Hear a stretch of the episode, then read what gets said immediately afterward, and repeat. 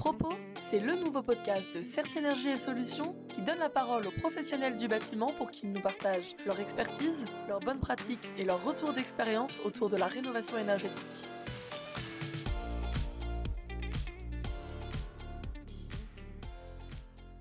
Bonjour à tous et bienvenue dans ce nouvel épisode de Propos. Vous avez sûrement vu l'information passer, le 8 avril 2023 est officiellement paru le nouveau décret qui traite de la gestion technique des bâtiments tertiaires, dit décret BAX. Pour rappel, ce décret BAX pour Building Automation and Control System vise à équiper les bâtiments tertiaires, qu'ils soient neufs ou existants, et dont le système de chauffage ou de climatisation a une puissance supérieure à 290 kW, d'un système d'automatisation et de contrôle. Et cela avant le 1er janvier 2025. Mais alors qu'est-ce qui a changé au 8 avril? L'information à retenir, c'est l'élargissement de cette obligation à des bâtiments plus petits pour assujettir plus de propriétaires. En effet, dorénavant, cette obligation, elle concernera aussi les bâtiments dont la puissance nominale utile des équipements de chauffage ou de climatisation est supérieure à 70 kW. Et donc ils devront, eux aussi, s'équiper d'un système de gestion technique du bâtiment, mais par contre, ça sera à partir du 1er janvier 2027.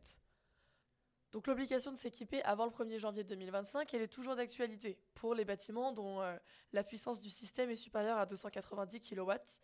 Mais à partir de maintenant, les bâtiments qui ont une puissance supérieure à 70 kW sont aussi concernés, mais avec deux ans d'écart. Pour les bâtiments neufs, ils sont eux aussi soumis à cette nouvelle réglementation à partir du moment où le permis de construire a été déposé un an après la publication du décret, c'est-à-dire à compter du 7 avril 2024.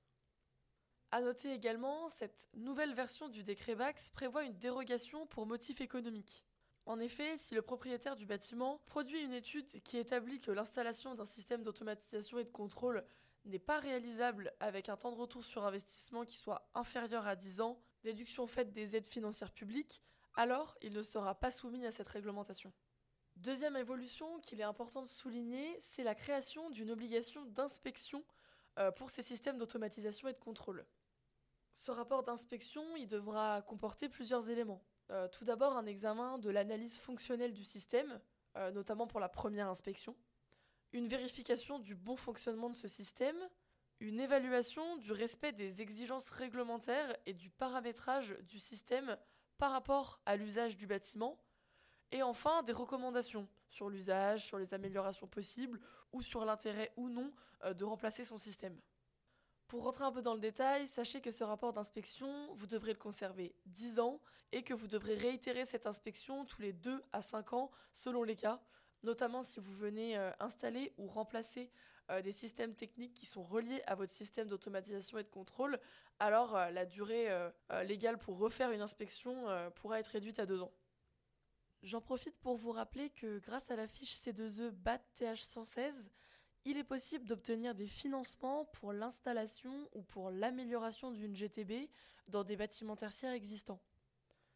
Depuis quelques mois, cette fiche bénéficie même d'une bonification euh, qui la rend particulièrement intéressante, et ce jusqu'au 31 décembre 2023. Donc si vous êtes un professionnel de la GTB et que vous souhaitez proposer la bonification euh, C2E à vos clients ou si vous êtes euh, propriétaire ou exploitant d'un bâtiment tertiaire dans lequel vous souhaitez installer une GTB, n'hésitez pas à nous contacter. Pour finir, je vous rappelle qu'on a un épisode euh, qui est spécialement dédié à la gestion technique euh, du bâtiment, qui est toujours disponible. On reçoit à notre micro Rémi Piazza, responsable commercial service et efficacité énergétique chez Esme Solutions, qui nous livre toute son expertise sur cette technologie. donc n'hésitez pas à l'écouter grâce au lien qui est présent dans les ressources de cet épisode. On arrive à la fin de ce podcast. Euh, mon objectif, c'était de vous résumer les évolutions dans un format très court. Euh, donc si ça vous a plu, n'hésitez pas à nous le dire en nous laissant une note sur votre plateforme d'écoute préférée ou en le partageant autour de vous. Je vous remercie de m'avoir écouté et je vous dis à très bientôt pour un nouvel épisode de Propos. Si vous souhaitez en savoir plus ou écouter nos autres podcasts, rendez-vous sur certinergie.com. Tous ensemble, préparons demain.